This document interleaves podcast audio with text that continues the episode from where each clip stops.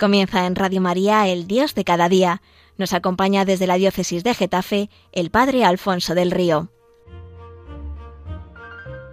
Un cordial saludo para todos los oyentes de Radio María desde el Seminario Diocesano de Getafe en esta nueva edición del programa El Dios de cada día les habla el padre Alfonso del Río. En esta nueva ocasión, como continuación del programa que emitiésemos el mes pasado, quisiera seguir comentando, dando algún apunte litúrgico y espiritual, las fiestas marianas que pueblan los meses de verano y que se celebran en la práctica totalidad de los pueblos de España.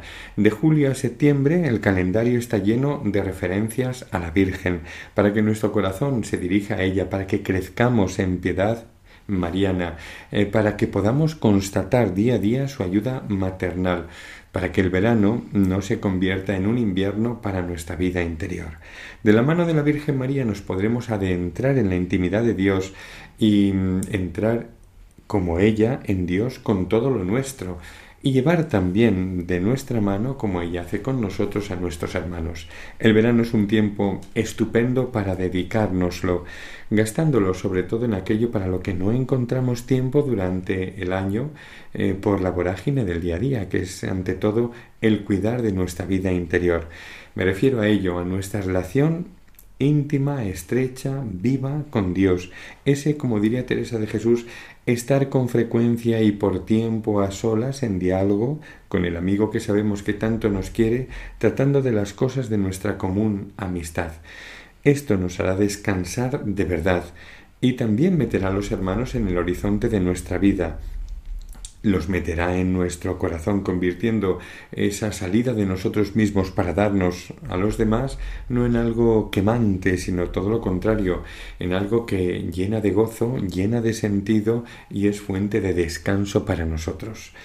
La Virgen nos ayuda a ello con su ejemplo y con su intercesión. Las fiestas que llenan estos meses son una buena prueba de ello. En el programa anterior comentamos las fiestas que se celebraban durante los meses de julio y de agosto, dejando las últimas fiestas, las correspondientes a septiembre, para esta ocasión de hoy. Vamos, como os decía antes, a decir una pequeña palabra de cada una de ellas y vamos a escuchar también, acompañando a cada una de las explicaciones, tres piezas musicales del gran compositor actual Marco Frisina, sacerdote de la diócesis de Roma, maestro de capilla de la Catedral de San Juan de Letrán de Roma y rector de la Basílica de Santa Cecilia del Trastevere, un gran músico, un gran compositor tanto de música para la liturgia como de bandas sonoras. Tres piezas de él nos ayudarán a profundizar aún más en el sentido de estas fiestas marianas que hoy vamos a comentar. Pasamos a la primera de estas fiestas marianas de este mes de septiembre, la que tendrá lugar el día 8, la Natividad de la Virgen María. Como sucede con casi todas las fiestas marianas más antiguas, también esta de la Natividad de Nuestra Señora tiene sus raíces en el Oriente cristiano, concretamente en la ciudad de Jerusalén, donde el protoevangelio de Santiago, que es uno de los evangelios apócrifos, no de los canónicos que proclamamos en la liturgia, pero que aun siendo apócrifo tiene un gran, una gran importancia eh, para nosotros, porque por ejemplo sitúa el nacimiento de la Virgen en Jerusalén y mm, pone también la casa natal de Nuestra Señora junto a la piscina probática. En este lugar fue construida en el siglo V una iglesia. La fiesta de la dedicación de esta iglesia, la dedicación es esa celebración con la que un templo es consagrado em, y capacitado para el uso sagrado, para Dios, y es una celebración que se recuerda en el calendario año tras año con una liturgia especial en la vida de esa parroquia. Pues bien, la dedicación de esta iglesia del siglo V en honor de Santa María estaría en relación directa con esta fiesta litúrgica. La fecha del 8 de septiembre también está en estrecha relación eh, con un antiguo calendario llamado el Menonogium Basilianum, que mm, en los primeros días de este mes de septiembre colocaba el inicio del año eclesiástico. Eso que nosotros hacemos en el Adviento, pues lo colocaba aquel antiguo calendario al comienzo de septiembre. En este sentido, la Virgen María era contemplada como un gran adviento de Jesucristo, como la estrella de la mañana que aparece en el momento en el que el sol está, perdón, el cielo está profundamente oscuro, precisamente anunciando la inminente llegada del alba, que esa oscuridad tiene los minutos contados, que está para llegar el sol que todo lo llena con su luz y con su calor, destruyendo las tinieblas que parecen envolver la tierra. Este sería el papel de la Virgen María como estrella radiante de la aurora, la que va por delante anunciando el nacimiento del verdadero sol. El primer documento que atestigua con seguridad eh, esta fiesta es un himno de Romano el Méloda, muerto en el año 556. Este es un gran compositor de himnos oriental que vive a caballo entre los siglos V y VI de nuestra era. Em, él pone en verso precisamente el relato apócrifo del nacimiento de la Virgen María. Y en nuestro occidente cristiano encontramos el primer testimonio en un calendario del siglo VII. Por esta misma fecha, la fiesta eh, se celebraba, esta fiesta se celebraba ya en la iglesia romana. El Papa Sergio I eh, que vive entre los años 687 y 711, en ese arco de años es cuando él ejerce su ministerio petrino, le asignó una procesión, como ya sucedía con otras fiestas importantes en, en la ciudad de Roma, la purificación de Nuestra Señora, la Anunciación y la Dormición de María o fiesta de la Asunción del Tránsito. Eh, la fiesta aparece igualmente en otro documento muy importante, el decreto de Graciano, que si bien es un, un, decreto de carácter canónico, de derecho canónico, es un documento del siglo XII, entre las celebraciones marianas coloca precisamente esta. Y así va a mantenerse hasta la reforma que en el año 1911 el Papa San Pío X hizo del calendario litúrgico. La fiesta del nacimiento de María está también en una relación muy estrecha con la fiesta de la Inmaculada Concepción del 8 de diciembre, una fiesta que en un primer momento se celebraba al día siguiente, el 9 de diciembre, pero que de ahí adelantará un día precisamente por esta relación estrecha.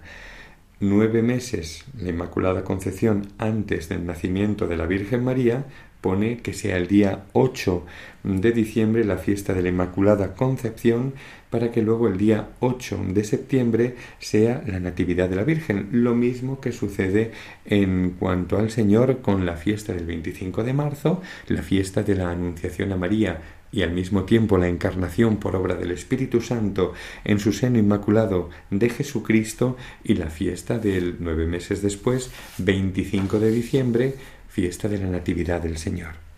Conmemorar el nacimiento de la Virgen significa celebrar el misterio de un Dios que ha preparado la historia para que ésta alcance su punto culminante en su Hijo Jesucristo. Este es el momento cumbre de toda la revelación y de la obra de salvación que él ha querido realizar con los hombres, Jesucristo. Las palabras que Dios dirige a Eva después del pecado original apuntan en esta misma dirección. Una descendiente de Eva aplastará el poder del maligno como nueva Eva, dándonos al Salvador, aquel que acaba con el dominio del príncipe de este mundo y que salva a la humanidad del pecado y de la muerte. El nacimiento de la Virgen María, precedido por su Inmaculada Concepción, son el inicio del cumplimiento de esta promesa que afecta directamente a nuestras vidas, porque también nosotros hemos sido pensados por Dios, elegidos por Él, llamados por Él desde siempre para ser santos e irreprochables ante el amor, ante Él por el amor. El nacimiento de la Virgen María es, eh, es una llamada a nuestro corazón para que veamos en Él también nuestro auténtico y definitivo nacimiento, nuestro nacimiento a la vida de Dios. Un texto litúrgico que aún hoy en día se canta en la liturgia bizantina evoca esta larga preparación que a lo largo de los siglos, generación tras generación, el Padre ha ido desplegando hasta la cumbre de todo que es Cristo. María sería la puerta de inicio de ese momento cumbre. Dice ese texto, exultad pueblos, puesto que, em, puesto que ha sido puesto em, a la vista el tálamo del cual sale el verbo de la vida, sale del seno inmaculado de la Virgen María. Hoy ha sido construida la puerta que mira hacia el oriente. La puerta ha sido creada y tan solo espera que entre por ella el sumo y eterno sacerdote. Un texto precioso que nos habla del nacimiento de la Virgen como anuncio del nacimiento de Cristo y al mismo tiempo es también, como os decía antes, un anuncio del nuestro propio a la vida de Dios. María es la puerta que permite al cielo acceder hasta nosotros y que a nosotros nos da acceso hasta la intimidad de Dios. En ella se cumple plenamente aquel sueño de Jacob, en el cual el patriarca había visto una escalera que conectaba el cielo con la tierra y la tierra con el cielo, una escalera a través de la cual el cielo descendía sobre la tierra. Esto es lo que estamos celebrando en esta fiesta mariana del 8 de septiembre, el nacimiento de nuestra Madre, que es también nuestro nacimiento al cielo, a la vida de Dios. Y vamos a escuchar una pieza musical para acompañar este comentario de la fiesta de la Natividad de la Virgen. La pieza se, se llama Ave mm, o Vergine Esposa y es la versión que italiana, que en italiano hace del famoso himno Acacistos de la liturgia bizantina Marco Frisina. Es la sucesión de una serie de expresiones de saludo a la Virgen María que van repasando eh, su papel en la obra de su Hijo y por lo tanto en nuestra vida. Os traduzco algunas de ellas. Ave por ti resplandece en el mundo entero la alegría. Ave por ti se extingue el mal. Ave Tú eres el perdón para el Adán caído. Ave, tú eres el consuelo para las lágrimas de Eva. Ave, tú eres una altura sublime, inalcanzable para la inteligencia del hombre. Ave, tú eres un abismo insondable para la mirada de los ángeles. Ave, en ti se levanta el auténtico trono del verdadero Rey. Ave, tú sostienes en tu regazo a aquel que todo lo sostiene con sus manos. Ave, tú eres la estrella que anuncia al sol que nace de lo alto. Ave, tú eres el seno en el que Dios toma nuestra carne. Ave, en ti se renueva todo lo que ha sido creado. Ave, por ti, el creador de todo, se hace un niño. Ave, Virgen y Esposa.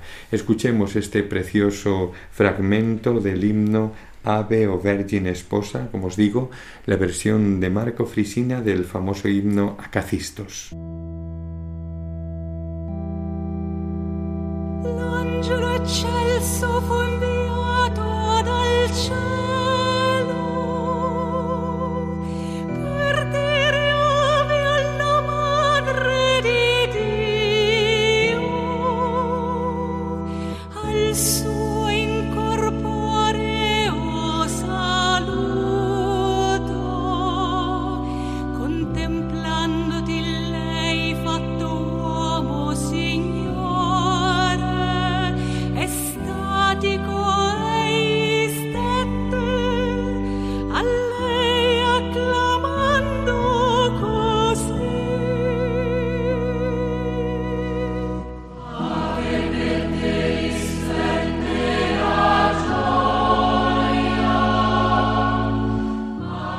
segunda fiesta mariana de este mes de septiembre es la que tiene lugar el día 12, que se celebra la memoria libre del Santísimo Nombre de la Virgen María.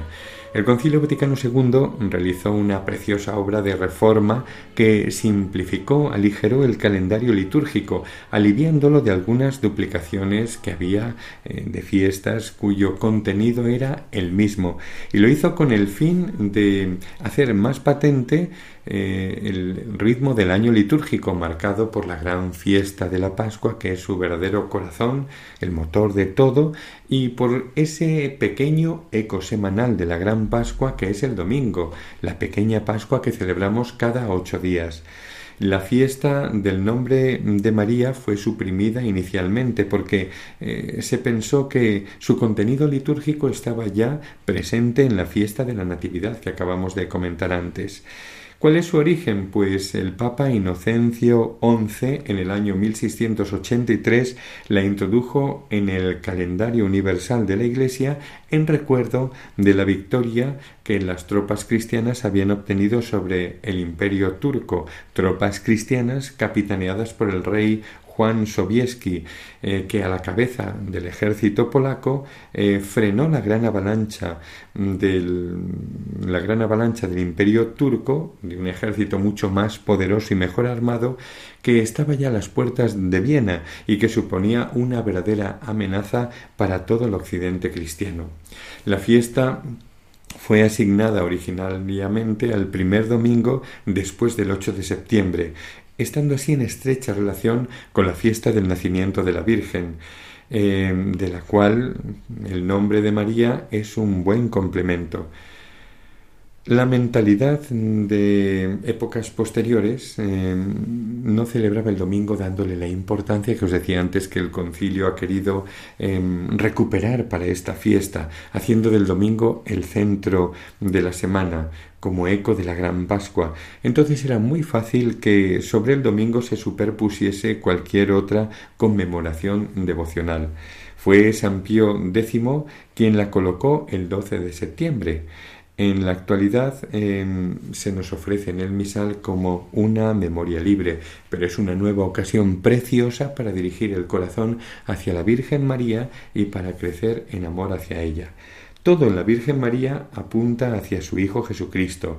El nombre de María da gloria al Padre por el nombre de Jesús, porque en el nombre de Jesús se concentra todo lo que Él es, por un lado su persona y por otro lado su misión salvadora.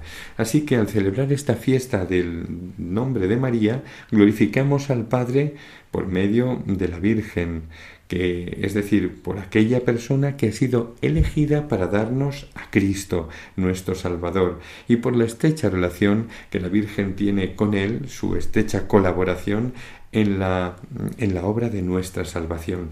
Damos gracias a Dios porque nos la ha dado también como modelo y como intercesora, porque nos nos ha dado una madre cercana, invocable que atiende a nuestras llamadas y que acude de inmediato a Dios como intercesora nuestra, como ya hiciera en Caná de Galilea, para hablarle a su Hijo de todas aquellas cosas de las cuales eh, nosotros nos vemos precisados.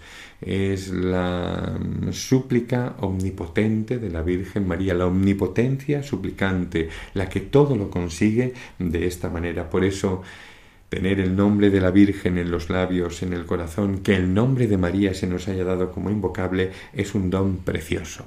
Vamos a acompañar esta segunda fiesta mariana, este segundo comentario de la fiesta del nombre eh, de la Virgen María con una nueva pieza de Marco Frisina. En este caso va a ser la versión del Bajo tu amparo, del Subtum Presidium. Es uno de los himnos, es el himno más antiguo, de los, es uno de los himnos más queridos de la Iglesia, es concretamente el más antiguo que conservamos dedicado a la Virgen María.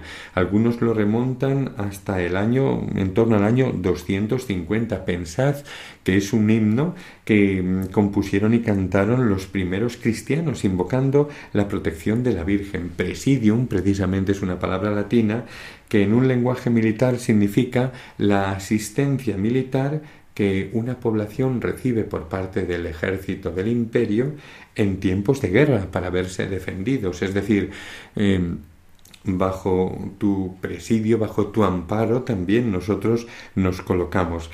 Es muy importante que se le da por primera vez el título de Madre de Dios, que después los concilios van a, van a sancionar. Eh, o sea, van a establecer como definitivo.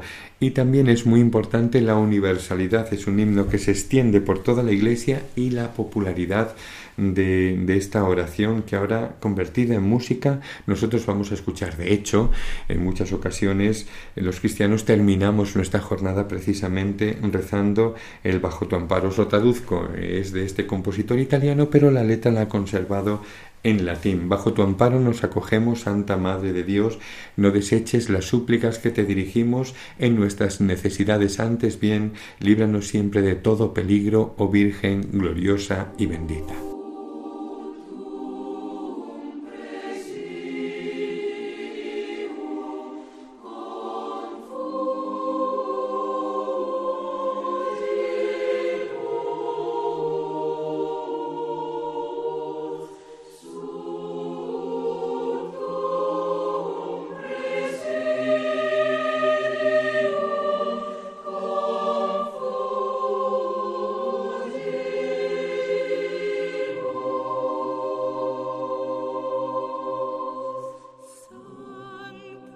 Nuestra tercera fiesta del mes de septiembre dedicada a la Virgen María es la Virgen de los Dolores. La devoción a la Virgen Dolorosa nace y se va desarrollando contemporáneamente con la devoción a Cristo crucificado, sobre todo en la Edad Media, en los siglos XII y XIII.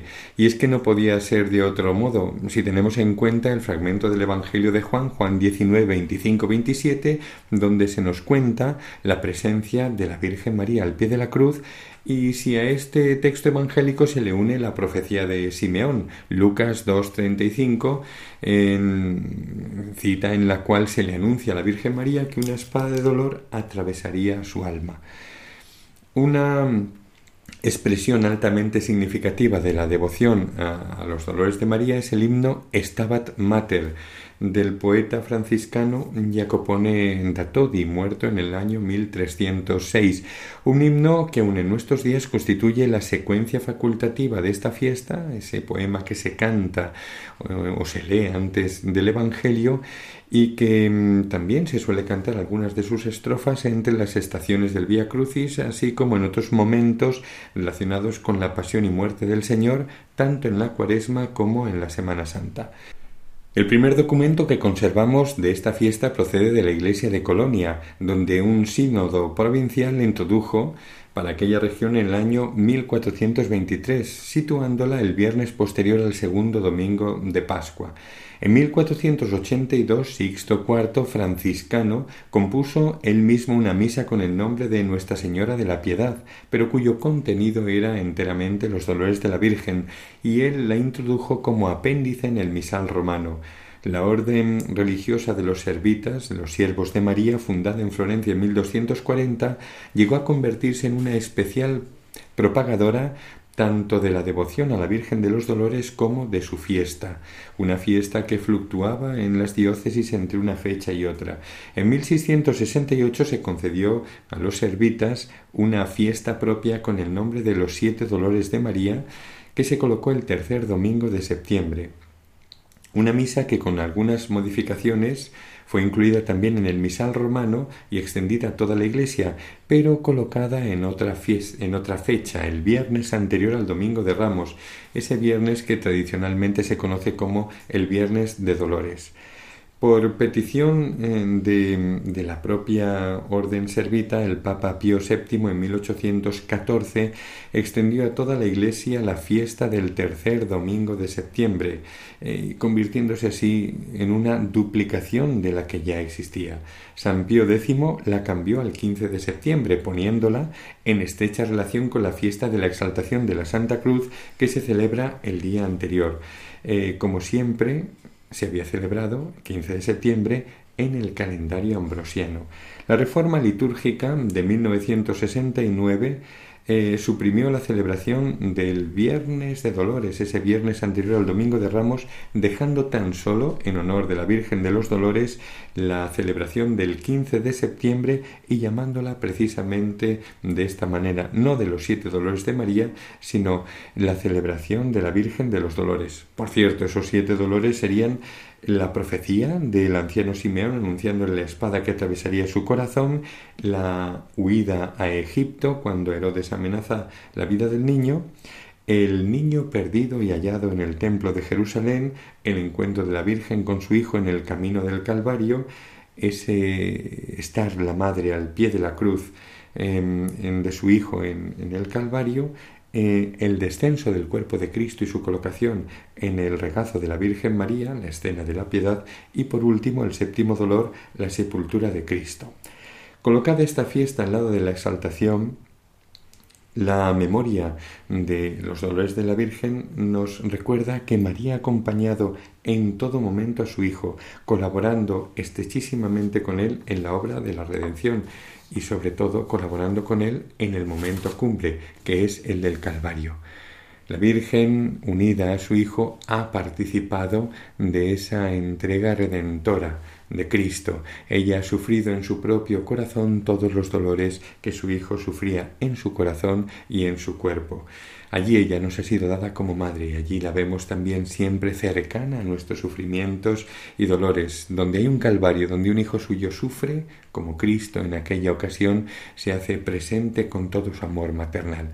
Vamos a escuchar otro, eh, otro fragmento de una obra de Marco Frisina, en este caso el himno Stabat Mater, cuyo texto, eh, pues creo que es conocido de todos nosotros. Al pie de la cruz estaba la madre dolorosa, llorosa, donde el hijo pendía. Su alma triste estaba traspasada por una, por una fiera espada. O que triste y afligida se vio la madre escogida por tantos tormentos y así, etcétera, etcétera, va comentando la escena de la Virgen al pie de la cruz y sobre todo desvelándonos los sentimientos de su corazón y la trascendencia de ese momento de nuestra historia. Me despido de todos vosotros, queridos oyentes del programa El Dios de cada día, animándoos a vivir con todo el corazón estas celebraciones marianas y dejando que el Señor acreciente de esa manera vuestro afecto por la Madre y vuestro deseo de imitarla, que es la manera más directa de ir al corazón de Cristo que paséis un buen verano, tengáis unas buenas celebraciones y que de la mano de la Virgen el verano no sea invierno para el alma.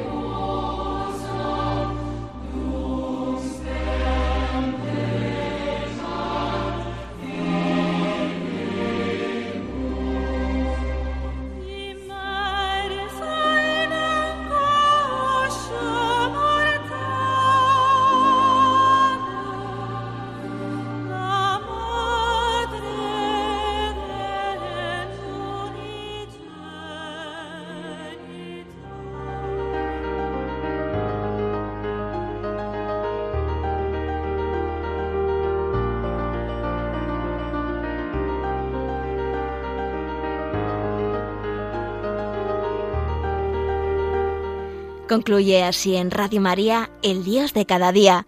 Nos ha acompañado desde la diócesis de Getafe el Padre Alfonso del Río.